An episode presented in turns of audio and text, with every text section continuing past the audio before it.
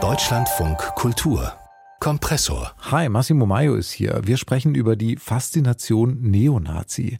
Ein neuer Podcast erzählt von den 90er Jahren Ostdeutschland, wo manche junge Leute Neonazis so wahrgenommen haben. Rasierte Haare, Bomberjacken, Springerstiefel, Lonsdale, Alpha, Onkels, Lanzer, Störkraft. Und auch die hübschen Mädchen hingen immer bei ihnen ab. Neonazi sein, das war in meinem Umfeld die angesagteste Jugendkultur. Neonazis waren cool. Ja, die angesagteste Jugendkultur und gleichzeitig natürlich extrem, extrem menschenfeindlich und brutal. Und der Podcast geht der Frage nach, warum so viele junge Leute sich damals der Neonazi-Szene angeschlossen haben. Was war das genau für eine Zeit, diese 90er Jahre in Ostdeutschland, die Nachwendezeit? Was sehen wir da, wenn wir diese Zeit mal aus der Perspektive von Leuten betrachten, die damals jugendlich waren?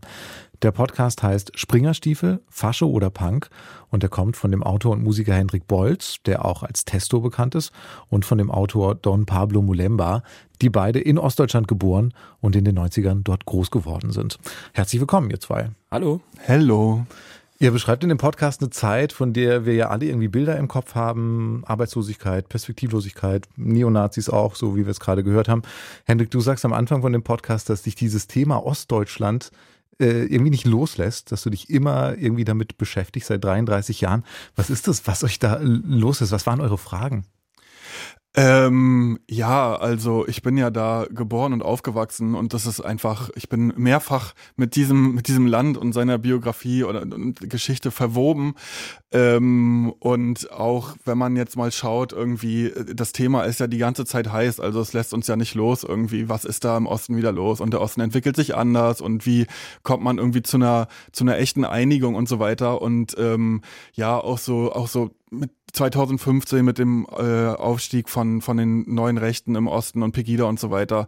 Das war für mich eigentlich so so ein Punkt, wo ich richtig gemerkt habe, nee, Moment mal, ich will mich mal richtig damit beschäftigen und irgendwie äh, mit dazu beitragen, dass sich Dinge irgendwie vielleicht ein Stück weit äh, positiv entwickeln. Und du sagst auch, Hendrik, dass, also du warst ja damals jung und das ist ja eure besondere Perspektive sozusagen, dass ihr aus der Jugendperspektive von damals sprechen konntet, äh, könnt. Und du sagst, ähm, diese Neonazis, die waren irgendwie auch faszinierend und du hättest vielleicht selber auch da reinrutschen können in, unter gewissen Umständen.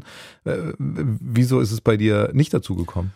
Ähm, also ich bin 1988 geboren, ich war in den 90ern ein kleines Kind und als kleines Kind, so als kleiner Junge in so einem Umfeld, was irgendwie gruselig ist, in, ne, in diesem Systemumbruch, und du hast es schon gesagt, ähm, Arbeitslosigkeit und auch irgendwie so ein, so ein Machtvakuum, der eine Staat, der ist jetzt weg, der neue ist noch nicht ganz da und so. Irgendwie, irgendwie ist es hier unheimlich. Und da ähm, haben die schon, die haben ja so eine Stärke ausgestrahlt, also in dem Plattenbauviertel, wo ich groß geworden bin, da waren die auf jeden Fall sehr präsent. Und ähm, ja, die hatten, schienen irgendwie keine Angst zu haben, sondern die schienen ja super gut zurechtzukommen. Und von Politik hatte ich als kleines Kind noch keine Ahnung. Mhm. Ähm, und da hat das natürlich so eine, so eine Strahlkraft auch. Mhm. Ähm, ich glaube, was mich gerettet hat und glaube ich viele meiner Generation war, dass wir dann eben in den, in den Nullerjahren jugendlich waren, von MTV geprägt, Eminem, 50 Cent, Hip-Hop, weite Klamotten ähm, und irgendwie ja so eine Multikulti-Kultur und dass da zumindest so diese blanke Ausländerfeindlichkeit, die sogenannte, ähm, dass das äh, bei uns dann nicht mehr so, nicht mehr so greifen konnte wie in der Generation vorher. Pablo, bei dir ist es anders. Du kannst, du konntest dir nicht aussuchen, ob du in eine Neonazi-Szene reinrutschst oder nicht, weil du Schwarzer bist, weil du 95 in Eberswalde geboren wirst, also nach der Wende. Aber du, genau, hattest da keine Wahl sozusagen, ganz klar. Ähm, du hast es nochmal anders erlebt. Wie hast du die 90er Jahre und die Neonazi-Szene damals erlebt? Mm. Ja, also ich war ja, wie, wie du gerade schon gesagt hast, 95 geboren. Ähm, und auch so diese, diese Zustände der 90er, ich glaube, die haben sich in vielen kleinen Städten in Ostdeutschland auch noch bis in die frühen 2000er mit reingezogen. Also es gab immer noch Neonazis, es gab immer noch Punks, die auch das Stadtbild in gewisser Art und Weise geprägt haben. Ähm, aber ich glaube, so das erste Mal ein Bewusstsein dafür entwickelt, dass es Neonazis, sowas wie Neonazis gibt, war dann beim zehnjährigen Todestag von Amadeo Antonio, als es in Eberswalde eine große Demo gab und ich dann, wie alt war ich denn da? Vielleicht so sechs oder sieben. Mhm. Ähm, da dann halt das erste Mal erfahren habe, ah, das und das ist passiert, diese Menschen waren die Täter und die haben aus diesen Motiven gehandelt. Mhm. Und deine Familie war mit Rechtsextremismus stark konfrontiert. Wenn ich richtig gelesen habe, dann ist deine Familie aus Deutschland weggezogen, weil sie mhm. den Rassismus nicht mehr ertragen wollte. Ja, das war so mit einer der Gründe. Mhm. Ähm, also mein Vater ist ja auch damals mit Amadeo Antonio, der dann damals ähm, ermordet wurde, ähm, ähm, nach Deutschland gekommen, beziehungsweise in, in, die DDR gekommen. Das heißt, die hatten auch ein relativ enges Verhältnis, waren sowas wie Freunde. Mhm. Und ähm, ja, dann haben meine Eltern dann auch irgendwie, also das ist dann auch so ein bisschen in der Berichterstattung nach dem, nach, also in den 90ern dann auch so ein bisschen untergegangen, dass diese, diese Gewalteskalation und auch der Mord an Amadeo Antonio, das war nicht der Höhepunkt, das beschreibt meine Mom auch in dem Podcast. Danach ging es ja noch weiter. Das hieß ja nicht, dass es danach zu Ende war. Bloß wurde danach dann halt auch nicht mehr so viel drüber berichtet. Also es gab täglich irgendwelche Anfeindungen gegen migrantische Menschen in, also in Eberswalde und auch gegen meine Eltern. Und ja, das war unter anderem auch einer der Gründe, warum sie dann gesagt haben, okay, hier sind wir halt nicht mehr sicher und wir hätten gern irgendwo ein Zuhause, wo meine Eltern, ähm, also wo unsere Familie sicher leben kann. Und hast du dich auch wie bei Hendrik äh, dich schon immer irgendwie mit Ostdeutschland so befasst? Hatte ich das auch schon immer so verfolgt und hast du auch so viele Fragen dazu? Oder wie kamst du jetzt zu diesem Podcast, auch in zu dieser Frage hier? Mm, ich glaube, also ja, das Ostdeutschland hat schon, also oder Ostdeutsch sein hat schon immer irgendwie für mich eine Rolle gespielt, weil ich ja, ich habe ehrlich gesagt noch nie länger als zwei Wochen außerhalb von Ostdeutschland verbracht. Also ich habe mein ganzes Leben spielt irgendwie in diesem Kreis Berlin-Brandenburg.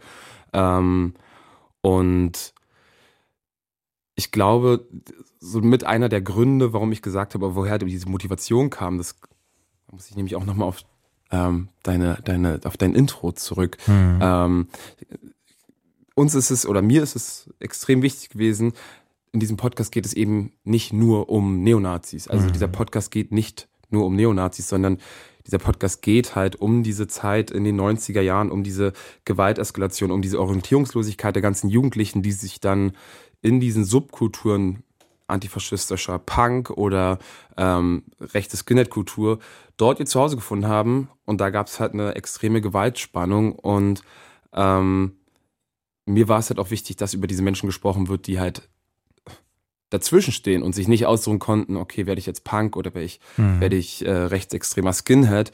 Ähm, und ich glaube, diese, diese ostdeutschen Migrationsgeschichten, die sind meiner Meinung nach im, im öffentlichen Diskurs viel zu, also viel zu gering vertreten. Also mhm. mhm. ähm, ich glaube, es gibt auch ein viel zu kleines Bewusstsein darüber, was für Menschen, aus welchen Ländern Menschen überall nach Ostdeutschland kamen. Mhm. Ja. Und ähm, ich glaube, das hatte auch so ein bisschen damit was zu tun, dass meine Eltern dann 2021 aus Angola wieder zurückgekehrt sind. Mhm. Ähm, und ich ja dann, also ich war 13 Jahre von, mein, von meinen Eltern getrennt, die meine Eltern auch irgendwie besser verstehen wollte, besser verstehen wollte, warum sie wie gehandelt haben, warum sind sie ausgewandert. Und ich glaube, das war eher mehr wie so eine Spurensuche. Also was hat euch geprägt? Ähm, welche Zeit hat euch geprägt? Und ich glaube, da ist halt so ein Satz meines Vaters irgendwie bei mir hängen geblieben. Ähm, meinte er, das ist, Deutschland ist auch mein Zuhause, mein Zuhause hat mich vergessen. Und das hat mich so ein bisschen traurig gemacht, weil er hat ja über fast 30 Jahre hier in diesem Land mhm. verbracht und mhm. ähm, heutzutage wissen, wissen die wenigsten Menschen, dass es damals angolanische Vertragsarbeiter gab, ja. die dieses Land ja auch mit aufgebaut haben und ähm, ich glaube, man soll nicht oder man sollte nicht vergessen, dass diese Menschen und auch diese Schicksale dieser Menschen die deutsche Geschichte auch irgendwie mitgeprägt haben und auch Teil deutscher Geschichte sind. Ja. Da merkt man, wie viel in eurem Podcast drinsteht, dass es um die Geschichte der Vertragsarbeiter geht, einerseits, aber eben auch um Faschos und Punks. So heißt mhm. er ja auch, Springerstiefel, Fascho oder Punk. Da habe ich mich auch gefragt, wieso ihr, also gerade Fascho-Punk, das klingt ja, manchmal klingt es im Podcast so wie, als wäre das fast so eine Art Geschmackssache gewesen oder so. Die Leute entscheiden sich oder haben manchmal auch gewechselt, ne? War mal so ein bisschen Punk und dann ist man doch zu den Faschos rüber. War das wirklich so? Kann man sagen, das war Geschmackssache? Weil das ist ja trotzdem auch ein himmelweiter Unterschied natürlich, was die Menschenfeindlichkeit angeht. Ähm, Ja, beides äh, stimmt. Ich glaube, zum einen hat sich das für viele wahrscheinlich damals so angefühlt, für die jungen Leute, ähm, man könnte jetzt hier so hin und her wechseln und ähm, das ist ja das ist ja so ein bisschen so gleichwertig. Äh, aber wir haben schon versucht und äh, meiner Meinung nach ist, ist uns das auch gelungen, nochmal auch klar zu machen, ja, nee, das ist nicht nur einfach eine Geschmackssache, sondern also ein rechter Skinhead sein ist, also zu dieser Jugend, Jugendkultur in Anführungszeichen gehören, zu dieser Ideologie gehören, ist doch nochmal was anderes als ein Punk zu sein ähm, oder ein Goff oder was weiß ich.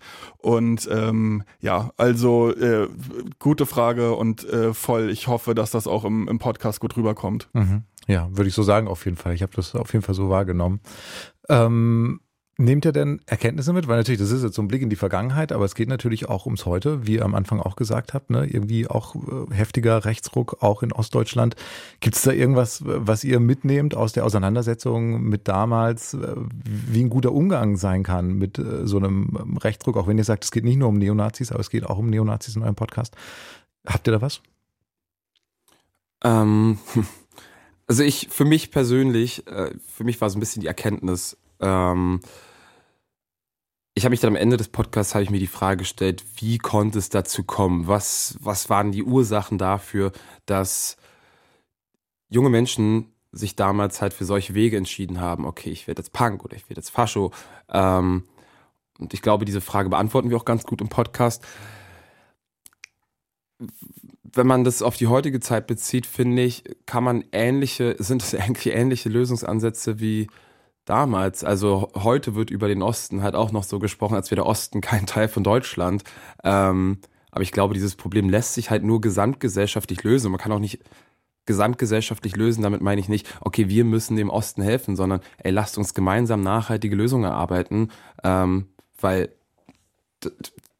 mhm. man kann halt nicht von ähm, friedlicher, friedlicher Revolution und Wiedervereinigung sprechen, wenn man sich aber der Probleme des Ostens, der dazugekommen ist, nicht annehmen möchte. Mhm. Und das muss man halt leider auch machen. Das gehört dazu.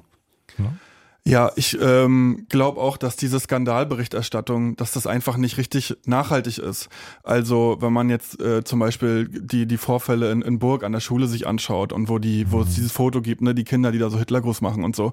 Ja, wenn dann wenn man das dann so so groß ähm, ja dahin fährt, abfilmt und das Foto ist überall zu sehen und so weiter. Ich komme ja selber aus aus so einer Dynamik. Ich kann mir sehr gut vorstellen, wie das dann funktioniert. Ja, das sind jetzt alles Helden und guck mal hier und äh, da war mein Cousin dabei, meine Cousine also das, wenn, wenn, wenn sich all, all die blöden Spießer jetzt mal, Zitat, so schön darüber aufregen, ja, dann macht das Hitlergruß-Zeigen ja demnächst noch dreimal so viel Spaß. Mhm. Und irgendwie ähm, fehlen auch heute, Jahrzehnte später, äh, gute Konzepte dafür, ähm, ja, für, für dieses Problem, warum kleine Kinder sind das ja, ähm, dieser Gesellschaft verloren gehen und sich und sich da ähm, Richtung rechts radikalisieren. Und irgendwie, ja, ist, also das ist ein gesamtgesellschaftliches Problem, an das man irgendwie mal ran muss und ähm, sich mal was überlegen muss, so wie, wie was, was da eigentlich fehlt an, an diesen Orten. Und ja, ein letzter Punkt. Ähm, und eine Sache, die man nicht vergessen sollte, also ich glaube, es ist allen bewusst, dass der Osten ein großes Problem mit Rechtsextremismus hat.